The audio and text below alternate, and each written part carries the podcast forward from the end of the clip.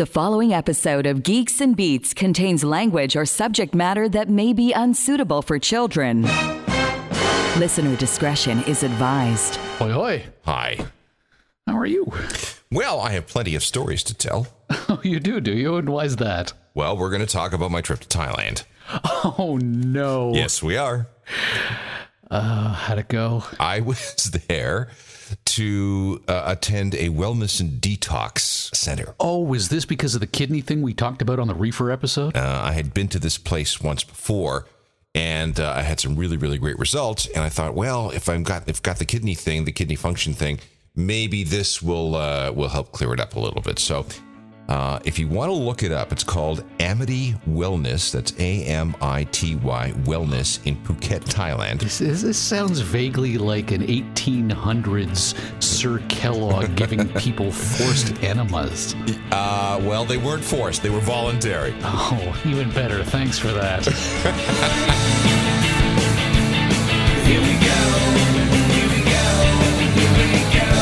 From the headquarters of Geeks and Beats magazine, simulcast on shortwave radio and Citizens Band 14. This is the world's most popular podcast with Alan Cross and Michael Hainsworth, featuring musical guest Sting.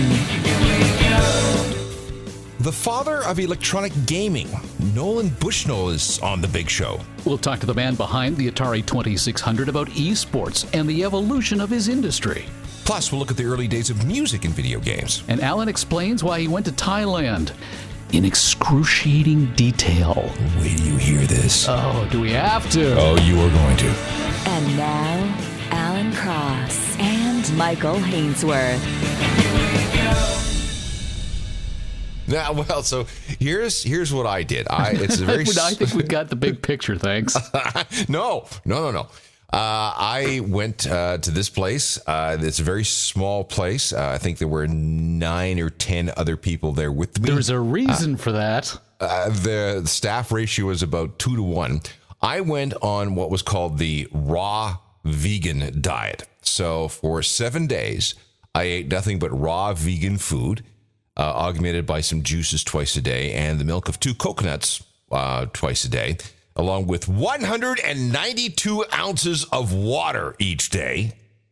And there was there were mandatory massages. You could go and have a personal trainer. There were walks. Mandatory massages. You have to get a massage. one hour a day. That was the rule. I'm liking this place more and more. You could, well, wait. Uh, you could do yoga, which is I don't really not your thing. It's not mine either. Uh, but the the whole idea was was to um, cleanse the body of all kinds of nasty things, and one of the things that was required were twice daily colonics. Uh, they had a room which I called the shit shack. And uh, these were self administered. And what you did basically was uh, once in the morning, once in the afternoon, uh, hose yourself out.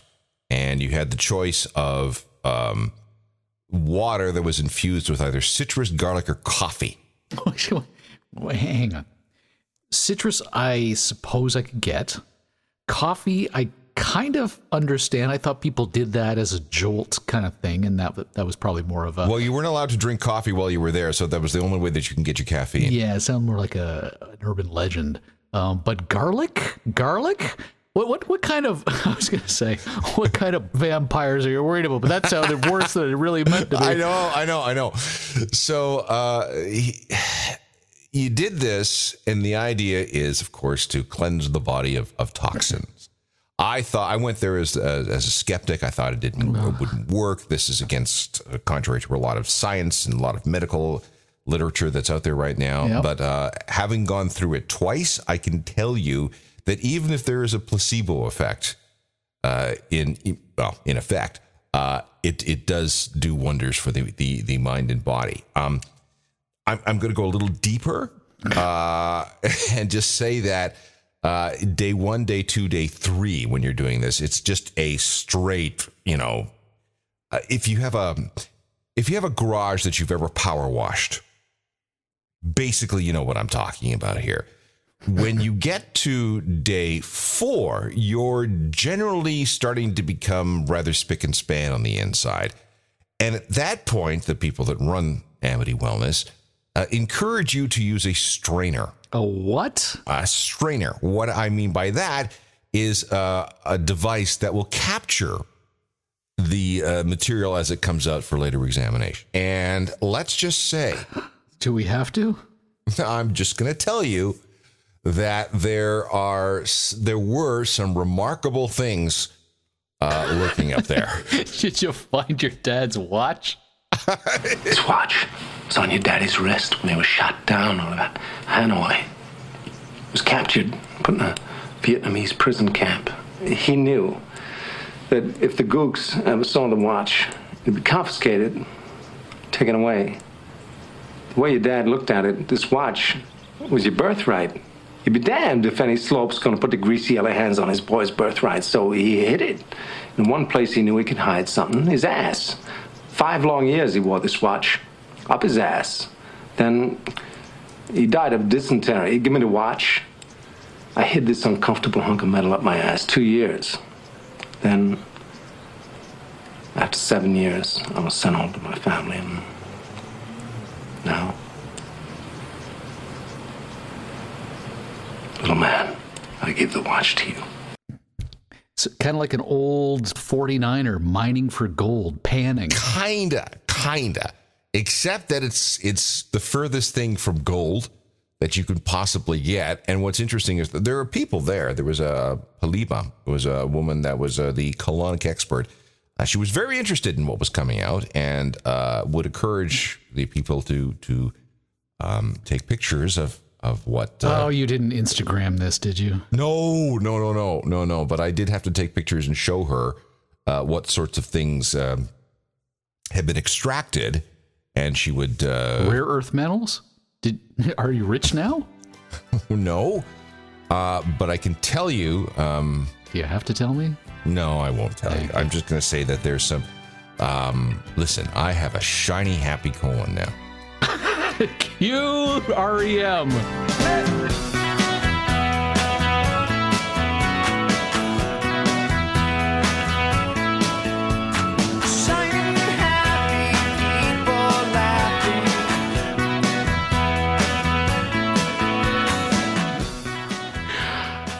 Wow, like anyone's still listening after that. Yeah, how was your week off? Uh, well, clearly not as cleansing as, as yours was. Yeah, we we we we in. Yeah, I was gonna inadvertently. Well, we, we just decided, well, you know what? Screw it. After the weed episode, we need a week off, so we, we took it, and you went off to Thailand, and I just sat at home in the dark waiting for you to return. uh, yeah, you know, I, I had decent, did not have very good Wi-Fi where. Played a lot of video games, though. Oh, Yeah, really getting back into that. like console games? No, no, no, no. I'm I'm that I'm a VR guy. You know that. Oh, right. But it sort of ties into what we're talking about this week for a bunch of different reasons. Um, the uh, the number twenty six hundred is a recurring theme in this week's show. Okay, so the Atari 2600. We have our two thousand six hundredth follower on Twitter, Oh, and we've got the man behind the 2600 and of course 2600 i tweeted about this that um, 2600 was a, a an important number to geeks do you know why the number 2600 is a big deal to geeks no clue. phone phreaking How? What? you've never heard of phone phreaking Well, no, I've heard about phone phreaking. P H R E A K I N G. Phone phreaking is tricking the telephone system into letting you make long distance telephone calls. It was something that became popular in the 1970s, particularly as Well, Steve Steve Jobs and Steve Wozniak used to do this all the time for fun. Right, they created these things called blue boxes, and what 2600 is is it's the frequency, it's the kilohertz tone, it's the hertz tone that gets sent across the line to wake up the telephone system when you go to make a telephone call. And because payphones wouldn't send out that signal until after you paid, you would be able to trick telephones that were outside of your local pizza shop into making long distance calls anywhere around the world by first sending along the 2600 hertz test tone. So is that why it's a, an Atari 2600? No, um, that's why the magazine is called 2600, which was a hackers magazine focused on phone phreaking and other things as well. The Atari 2600 was a little bit of a different situation. I don't know why 2600 became the designation because it originally wasn't. It was the VCS, the Atari Video Computer System. Right, I remember that. Yeah. Discover a world beyond your wildest dreams. Discover Atari. Pioneers in coin video games like Centipede, Tempest, and Asteroids that challenge you, excite you, test you like never before. Discover the Atari that opened your eyes to the world's most popular home video games like Space Invaders, Missile Command, Discover the Atari that brought you a home computer truly designed for the home. Sophisticated for advanced needs, yet simple enough for your child to use. Compose music, play advanced games, manage your finances, all at the touch of a button. But the first video game that used a continuous background soundtrack was the 1978 arcade release by to- Tomohiro Nishikado, Space Invaders. Yes, that's true because everything up until that point had been silent. I remember playing Pong as a wee kid. And you get blips. And you just get the the, the blink, Yeah. blink, blink. But then um, Space Invaders came along. I was in Hawaii with my family when I saw my first Space Invaders game. There was one in the lobby of the hotel in Waikiki someplace. And, you know, screw the beach. You know, screw going to the waterfalls or everything else, Don Ho and all the other stuff that was happening. uh, we went with another family, and me and a guy named Brad. Uh, we we fed all our quarters into this this Space Invaders game. We had a couple of years later a major advance in, in chips that were designed to actually make sounds and the introduction of frequency modulation synthesis. The first commercial release, uh, Yamaha for digital synthesizers, but they also became uh, became uh, uh, they also began appearing in arcade machines in the early '80s, uh, and uh, composers who utilized the FM synthesis at the time included Sega's Hiroshi Hiroshi Hiroshi Sega's Hiroshi Kawaguchi with one of my all time favorite arcade games because you got to sit in it. It was a miniature race car for Outrun. I remember the race car, but I don't remember it being called Outrun. Yeah.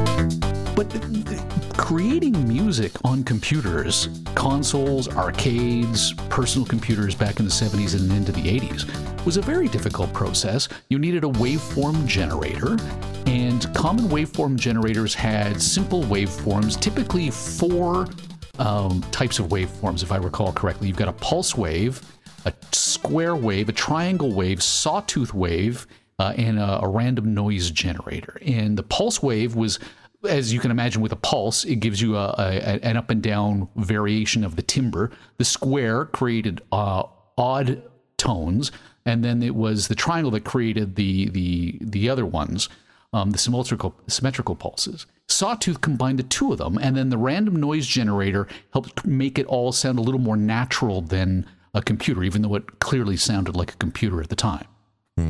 I remember, I'm just thinking back to the days when I would get my friend Charlie to skip his French class and we'd go to the arcade. This is in university.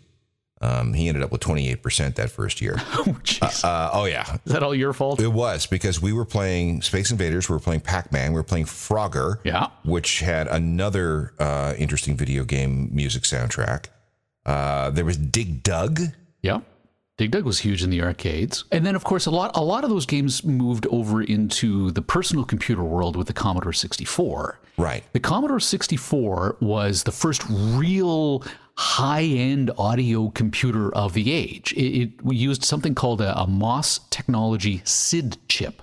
And what made this particularly impressive was it had three channels of sound. So you could have three simultaneous notes which would switch, you could switch them quickly between pulse, sawtooth, triangle, or noise as well. And so. Wait, the wait, the user could? No, well, the programmer of, of whatever the game programmer, was, okay, yeah. But but that, still, that says three notes is just one chord. You couldn't play anything else while a single chord was playing. So this is where we get some really brilliant computer technology coming into play, where to create the fake polyphonic music, you played the notes in quick arpeggios. So you could play more than three notes simultaneously. If you played six notes super quickly all together, it would sound like six notes playing instead of one, two, three, one, two, three, one, two, three, one, two, three. Right. What I okay. mean? And that's what created that that iconic early 80s computer game sound.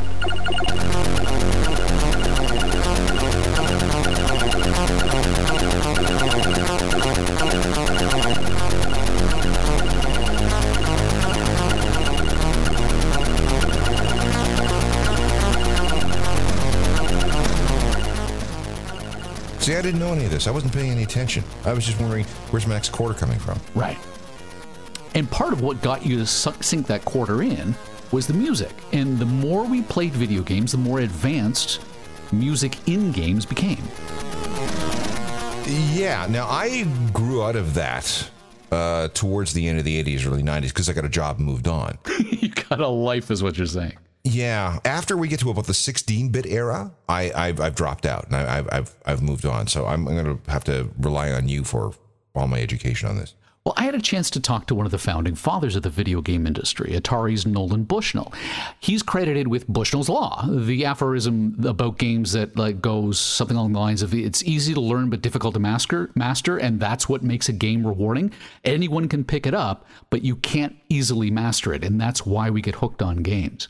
And before the Atari 2600 in 77, he created the home version of Pong in 74 that you've been talking about. But by 82, Atari was the fastest growing company in the history of the United States.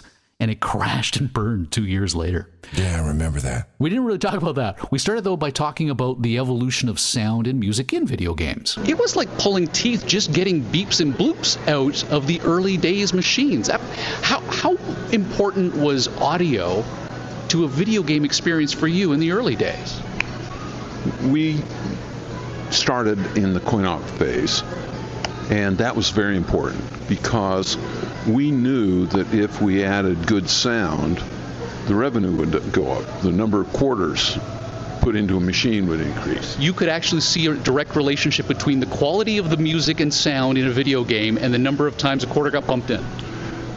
I'm not sure that it was quality, but sometimes volume. and uh, but at the same time, it couldn't be too obnoxious because the people who worked there, if it was too obnoxious, they'd just unplug the machine. So we had to have a balance. But you also had to cut through the noise of an arcade, and the, and that being the machines on either side of your particular machine. So, what was the secret to uh, an effective um, musical score? Could you even call it a score back in the in the, the early and late seventies? Probably the earliest where there was any kind of real score was probably after we'd been in business for over probably six years. So well past the launch of the VCS, the Atari 2600. Yeah, because you know the early games were not von Neumann architecture. That is, there was no software. It wasn't a proper computer. They were what I call complex signal generators. You had to build the tools to build the machines. Correct.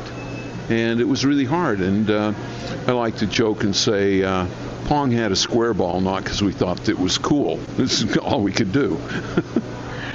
and of course, all Pong had was beep, blip, beep, blip. When did that change?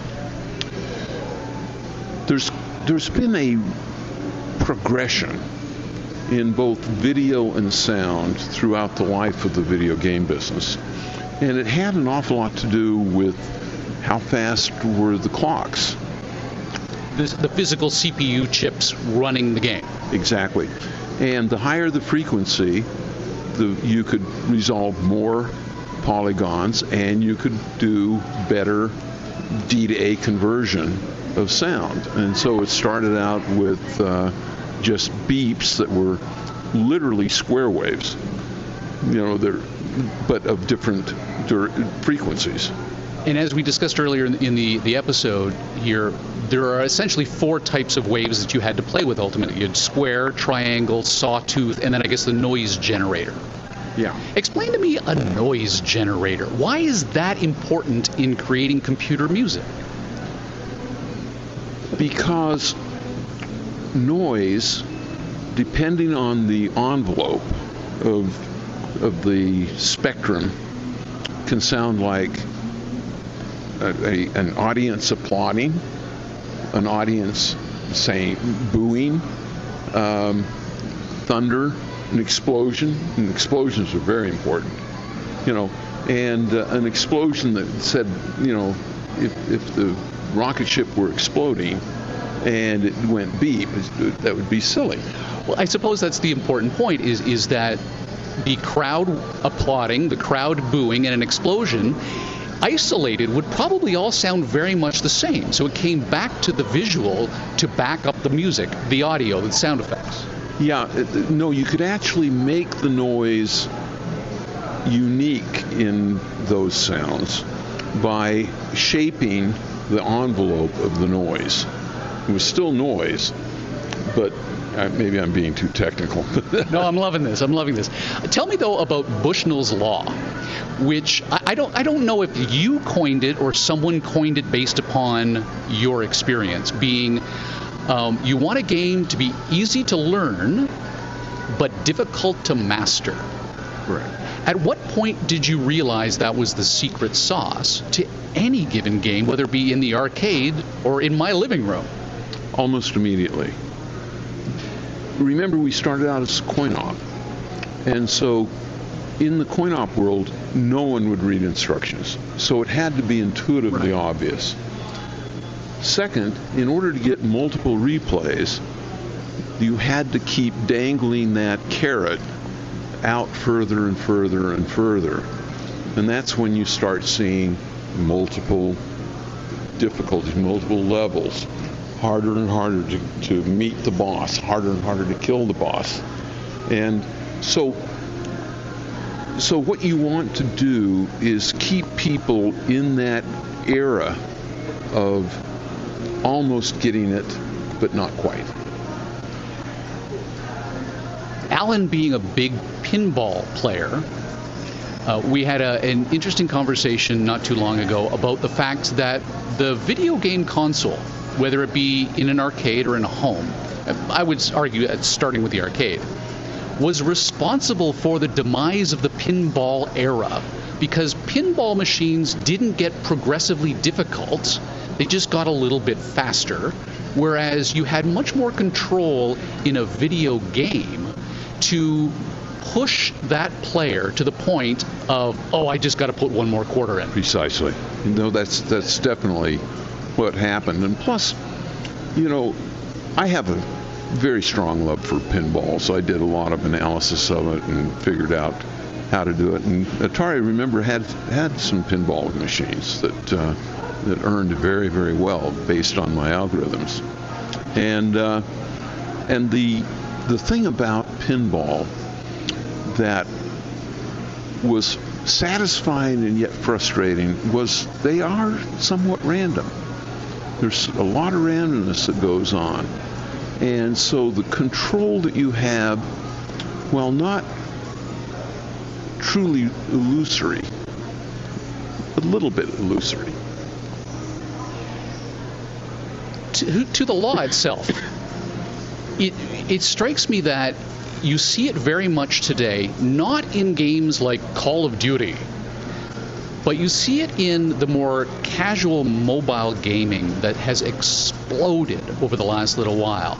It strikes me that that is sort of uh, bringing us back to the 70s and the early 80s with this more casual I'm waiting at the bank machine for my turn in the line.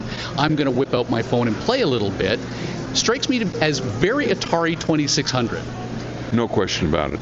Because the bite sized nature of the casual games and the simplicity and you know kind of games that you can play with half your mind. You know, so so it can be part of some of the other things that you're doing. I mean, I I have a addiction to Spider Solitaire. I mean, You and my wife both. it's a stupid game, but somehow I just love it. And um, and occasionally, you know, when I'm just bored, I'll whip it out and I'll play a couple of rounds of Spider Solitaire. I played a trick on my wife with Spider Solitaire once. If you go into the Windows operating system, you'll see that when you win at Spider Solitaire, the sound that's generated is just a WAV file sitting in a Windows folder.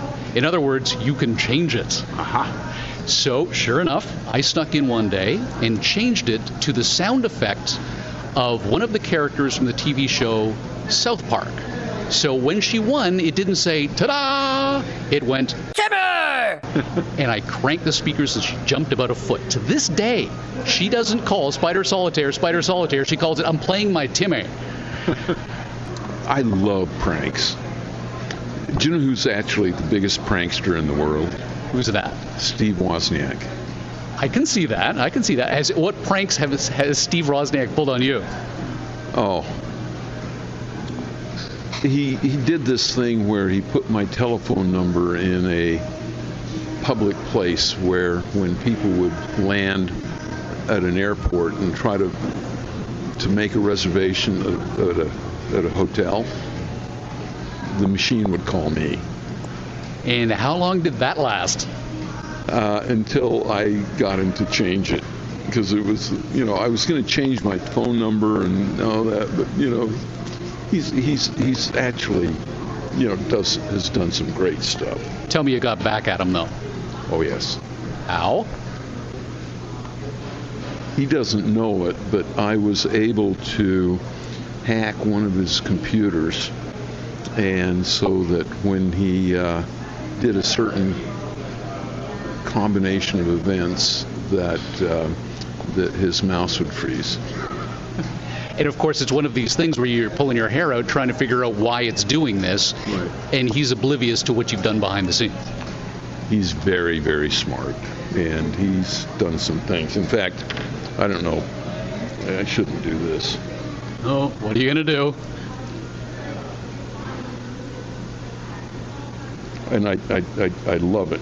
He won't tell me how he does this. Look at that.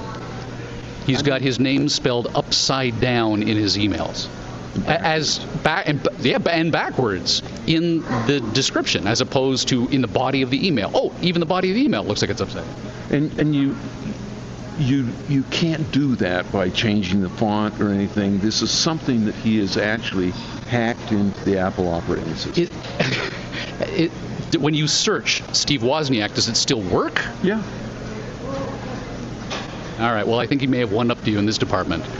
Well, it really irritates me because I don't know how he did it, and he won't tell me. You say hack. How active are you in the the roll up your sleeves, get into the guts of something like you were back in the early to mid 70s? I probably had a 15 year hiatus when I was Nolan the businessman, you know, and didn't really get my hands that dirty. Probably the last 10 years, I've gotten back in. I'm doing a lot of stuff with Arduinos and Raspberry Pi and things like that because what's so fun right now is stuff that used to take a talented programmer a month to do, I can do with a library of files in an hour. And that's very rewarding. So if I want to put a sensor that detects when somebody walks by and then do something on a screen, I can do that in, in 15 minutes. You sound like a perfect candidate to set up your house as a smart home. Do you buy into any of that? Oh, absolutely. And and I've discovered a couple of interesting things. Like I've done all um, voice operated light switches around. Here's a problem. I think I know where you're going with this. The the problem is that it's non-contextual. So every every light has to have a unique name. And if you don't use it for a while, you keep. Now, was that? Was that the hallway light or was that the hall light? Exactly. And uh, and so it's one of these things that that starts to fail with ubiquity. And and so I'm asking myself, how can I make it contextual so that when I move when I go into any room and say lights on, that's going to work for that room only. Spousal approval factor. In my house, very low right now for Alexa and these smart home assistants that are supposed to help you in that department. The number of times we ask for a light to change and it changes is probably one in three right now. What point, at what point do we actually have reliable voice based interaction that's contextual such that I don't have to keep repeating six ways to Sunday, turn off the damn bathroom light? Well, I think that um, the spousal approval thing, same here. My wife has been punished throughout the years of me installing prototypes, not quite ready for prime time. Right, exactly. you know, and so she is more jaded than most. Add to that that Alexa and I have this special relationship, and Alexa doesn't like her very much. Oh, the other woman in your life. The other woman in my life, and so, and it is true that Alexa understands me better than she understands Nancy. Same with my daughter. She's got one in her room for that exact purpose, and it doesn't seem to respond to mom. What what I think is the right answer is enunciation. If you enunciate properly, Alexa is foolproof. But when does the technology become foolproof without having to change your behavior to accommodate the technology? Because that's ultimately the holy grail of any given technology. It'll get there. I, I think we're probably two years away from that, at most. In fact, I believe that we're pretty close to it right now. Like I've been, I've been doing a lot of A/B comparison, Siri, Google Home, Amazon. Amazon is better at understanding you in a noisy environment. Google is very good if you're in a quiet environment. Much better AI. I can ask Google questions on Google Home that that, that Alexa doesn't understand. Right, because Alexa needs skills, whereas Google seems to be doing everything in the back end. I don't think it's the skills as much as just I think Google has better deep AI. Mm-hmm. And and Siri is just nowhere to be found, unfortunately. Why do you think that is that Apple is as late to the game, or at least appears to be as late to the game? Because the perceptions with Apple has always been, and it sort of, I guess, started with the iPod. They weren't the first to make an MP3 player, but they were the first to perfect an MP3 player. So we developed a perception that Apple may not be the first mover in a given uh, area, but they're the ones that end up sweeping it up at the end of the day because they did this slow and steady wins the race approach. It doesn't strike me that's happening this time around. It's unknown. You know, Apple is a different company than it was uh, a few years ago. Why? I think they're innovation timid currently, and I don't think they were before. Is that a Tim Cook problem versus a Steve Jobs? Maybe, I don't know. I do know that there has been a certain brain drain from Apple. Uh, like you, five years ago, you couldn't hire an Apple employee. You know, they just weren't available. They weren't on the market. Now they are. Are we seeing an evolution of that industry? Such that people feel that there's greater sense of mobility? Because to your point, you know, there was a time when Apple was the destination for any tech innovator. A lot of that has to do with perception of what is there left in movement in terms of stock options? Oh, so it comes down to the money now. Of course. When did it ever not? when was it ever not? And so, so it doesn't take rocket science to say that if you're going to work for options, getting with something on the ground floor, you know, are you going to be able to expect Apple to double? Uh-uh. So Apple's glory days may be behind it from a financial perspective? Well, I think they're going to be fine, but I think that they're they're going to be faced with historical brain drain. Now, they can make up for that, and, and they're doing that by they've got research centers all over the world now, and so they can pick up an awful lot of innovation in other countries. You know, you're wearing an Apple Watch. How do you like it? Kinda. Why'd you buy it? I wanted to track my physical body movements, and uh, and I just thought that it was good enough. Um, As opposed to say a Fitbit. Oh, is this Gen One or something? It's a Gen One, and but I haven't felt compelled to do a Gen Four now. I guess it is.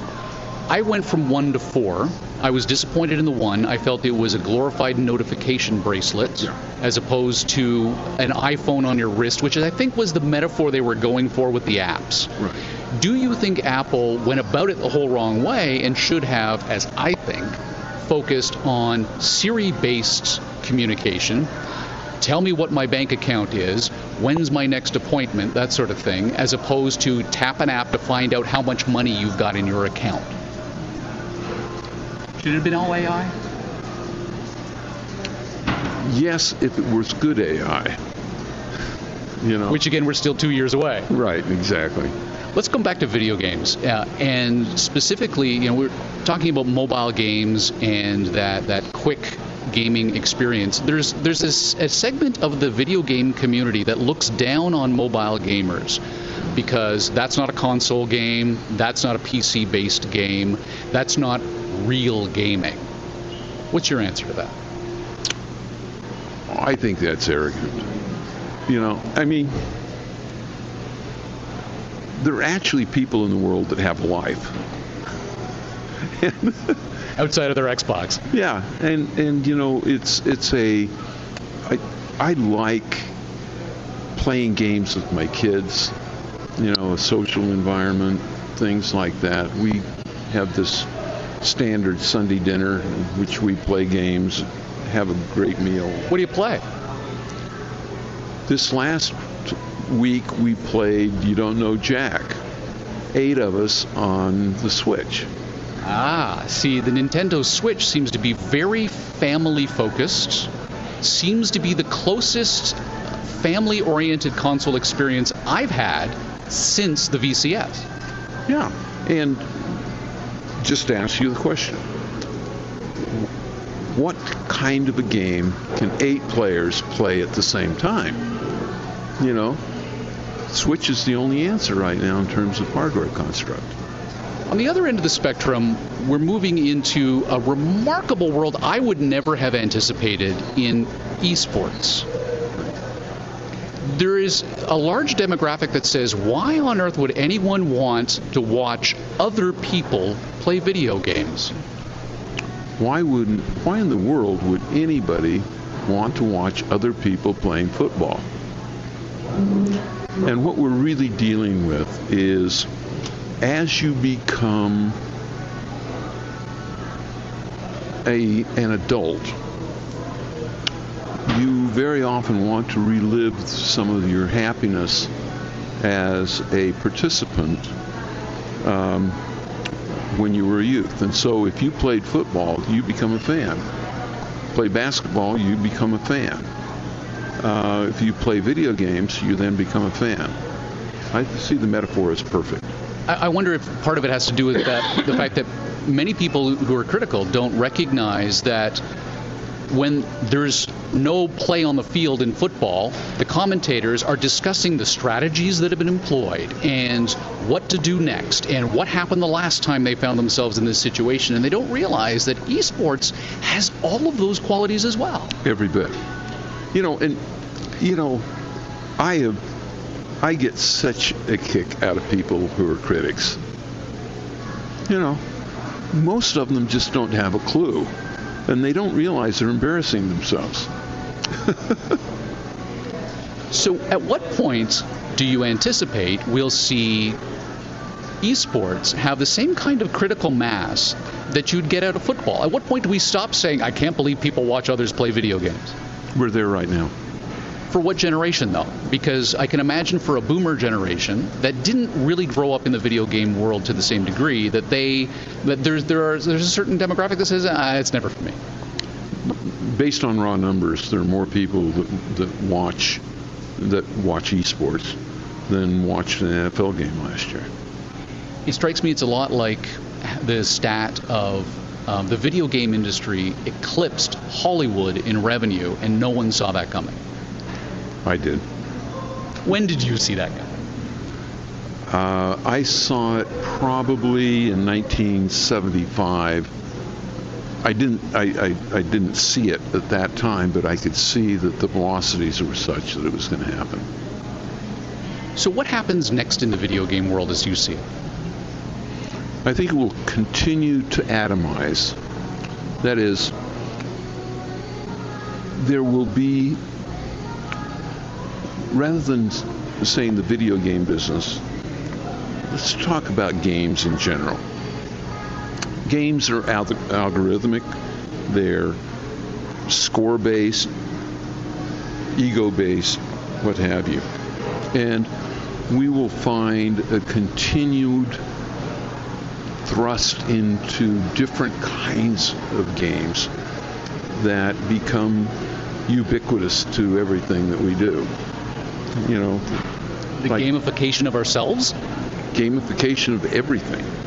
You know, for example, I'd be willing to bet that you've been on several elevators in the last, you know, week.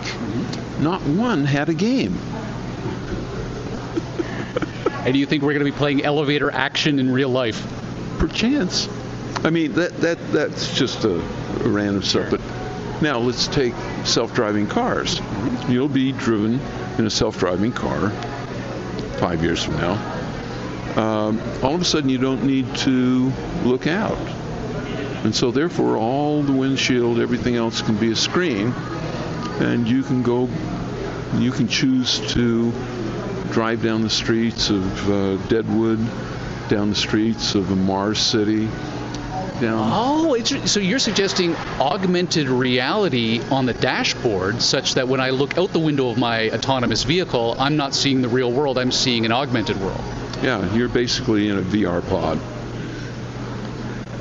It's interesting that you haven't mentioned VR until now. Um, virtual reality has seen to be the domain of video games. Augmented reality, much more. By tw- I think it's by 2025, the VR AR industry will be 200 billion, but only 17 billion of that will be virtual reality. I'm not sure about that.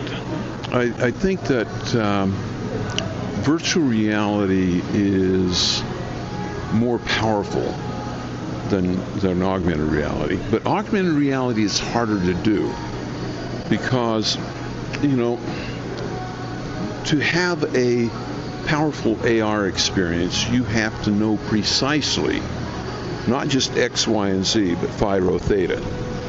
You know, so that and and then add to that delta on all those factors. So you've got six variables in in a in in, in a differential mode. That's hard.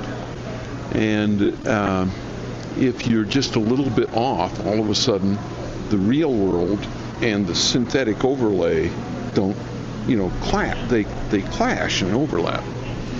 And so you know, they're talking about AR helping the t- cable guy or the lineman and things like that.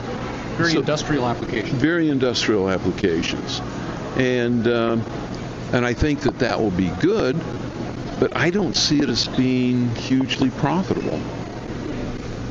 Really?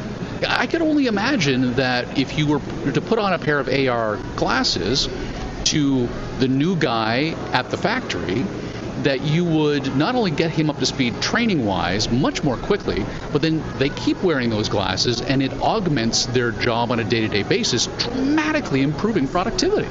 Oh, all of that's very true, but once you you have those kinds of tools in place, how much is it going to cost you to get that done, and how much is the company actually going to have to pay for it?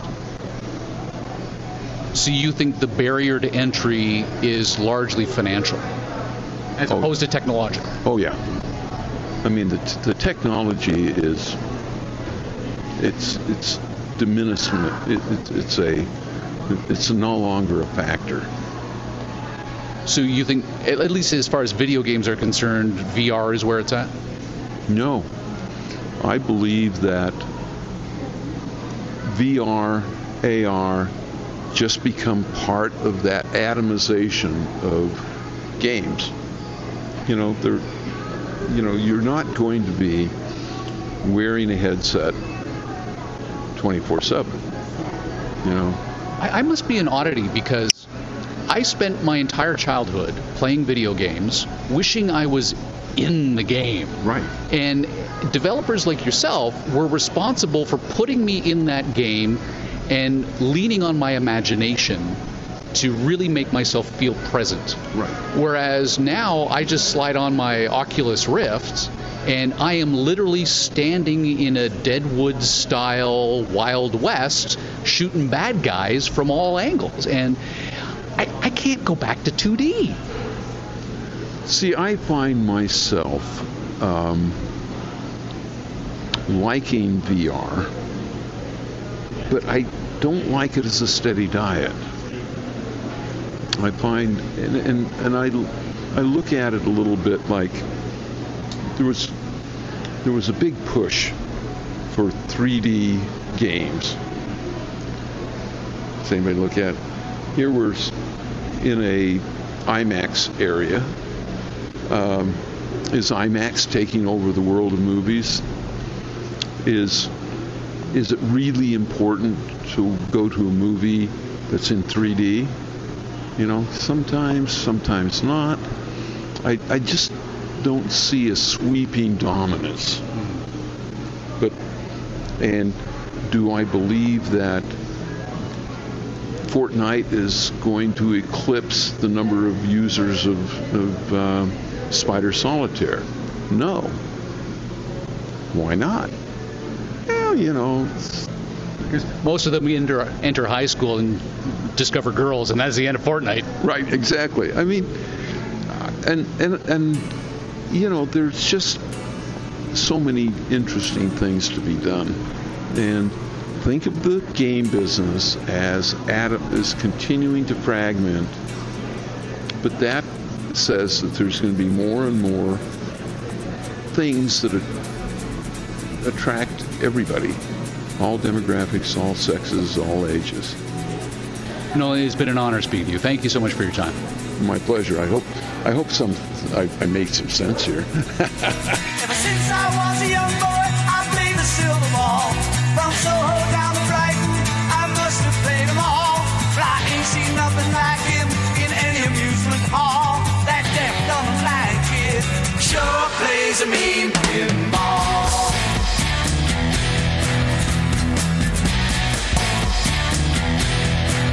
My thing has always been pinball games. And um, I remember going to see Tommy, the Ken Russell film, 1975. And uh, in that film, we have Elton John as the pinball wizard and uh, Roger Daltrey as Tommy.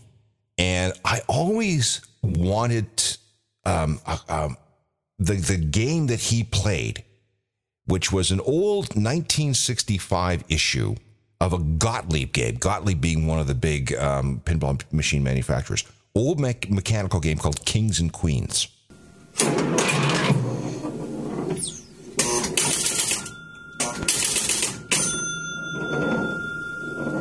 I, would die to have that in my office right now because it's just such an iconic thing for me. I found one once at the back of an old general store in Rocky Mountain, Manitoba, and it wasn't plugged in, wasn't working.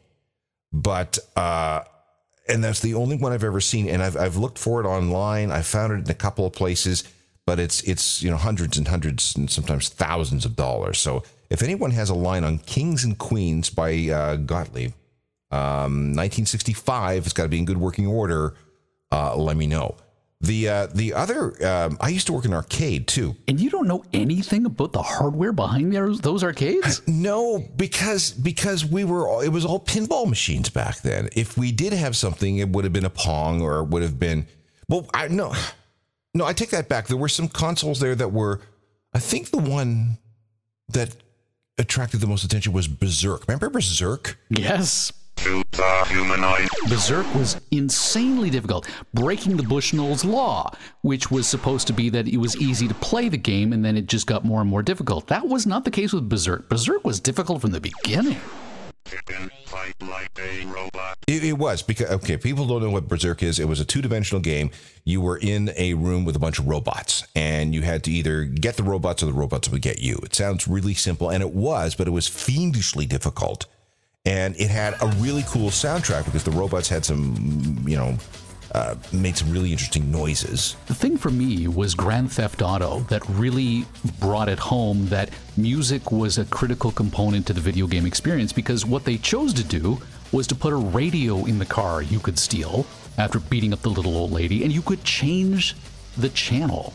Yeah, change the station on, on whatever you wanted to listen to. Yeah, that was really kind of cool. Uptown, downtown, speeding all around. The naked 27 got the power in his bell to move any mother that gets in my way. Just another power machine on the freeway. Trying with me, there's my MC homeboy. Knowing the rules ain't part of his program. Finding the right way around this map might be pretty hard cause he fucks on crack. G, Grand Theft Auto.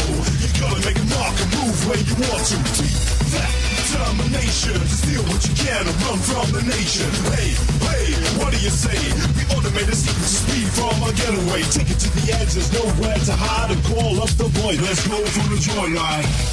The other thing too that that the people, uh, video game music composers began to be uh, stars in their own right. And if you're into this sort of thing, I get you know, for when I do ongoing history of new music, I get emails all the time from people say, "Well, you should do a, a show on video game music. You do you know this guy, this guy, this guy." Remember, this is big, big business because now you can go to uh, you know, Massey Hall in Toronto, for example, and, and they'll have uh, concerts featuring music from video games, and and guys like Trent Reznor from Nine Inch Nails Yeah. have have done uh, video game soundtracks. You did uh, Doom. Actually, it was the soundtrack to Quake.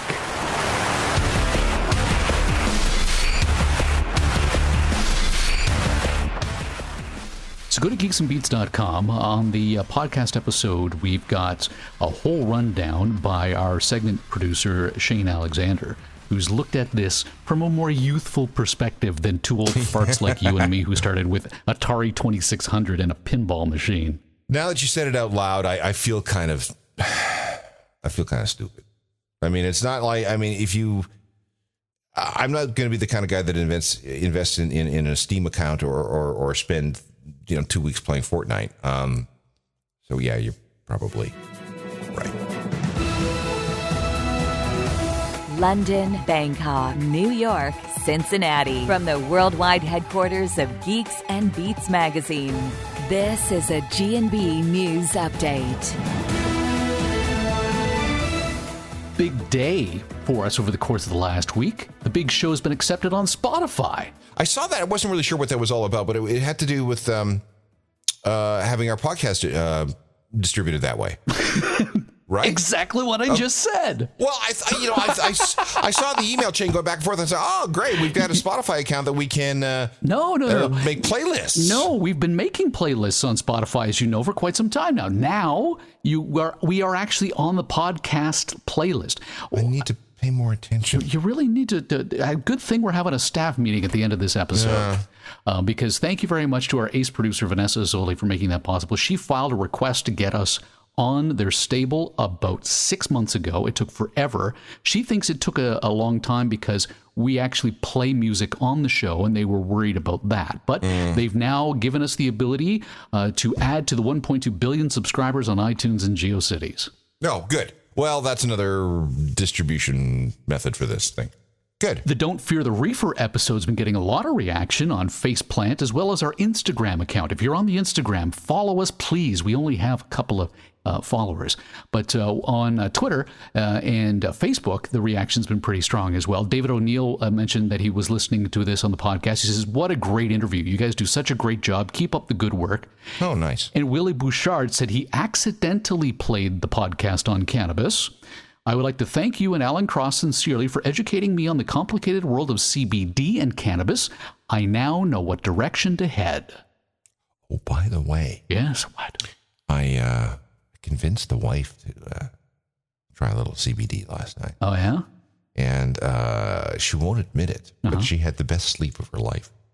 Oh, yeah. See, the moment you said CBD, I knew this conversation wasn't going to get as sexy as I was hoping. it was No, no, no, no. That's none of your business. No, it's none of my business. But as Robin Ellens at the Friendly Stranger pointed out, um, not the T C, not the CBD, but the THC. Very good if you're looking to get amorous. Yes, and that was not the case.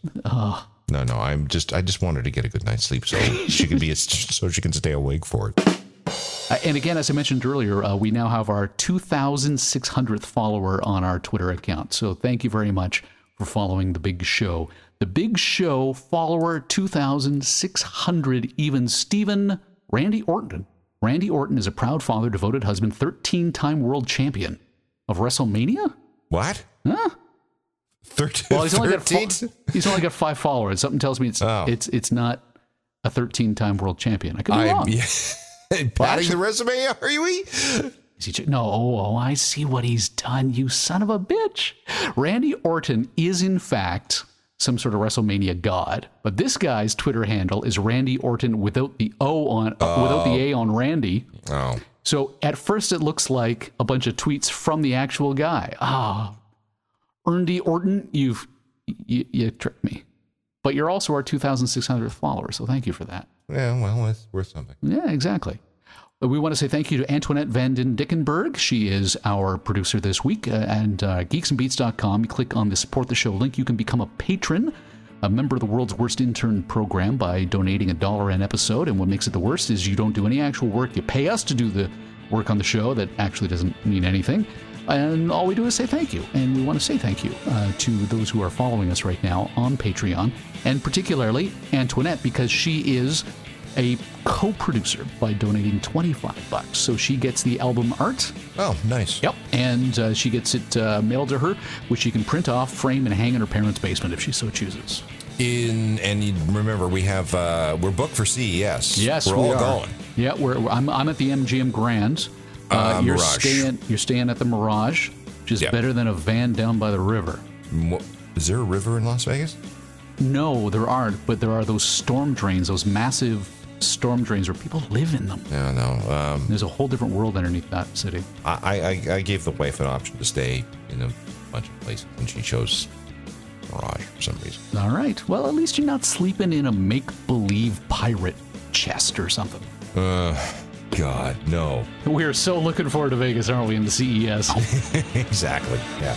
Catch all new episodes of Geeks and Beats Wednesdays on iTunes and watch for Geeks and Beats magazine on a newsstand near you. To be part of next week's show, call area code 323 319 Nerd. Follow the stories on Twitter Facebook and get your dose of Geeks and Beats anytime at geeksandbeats.com.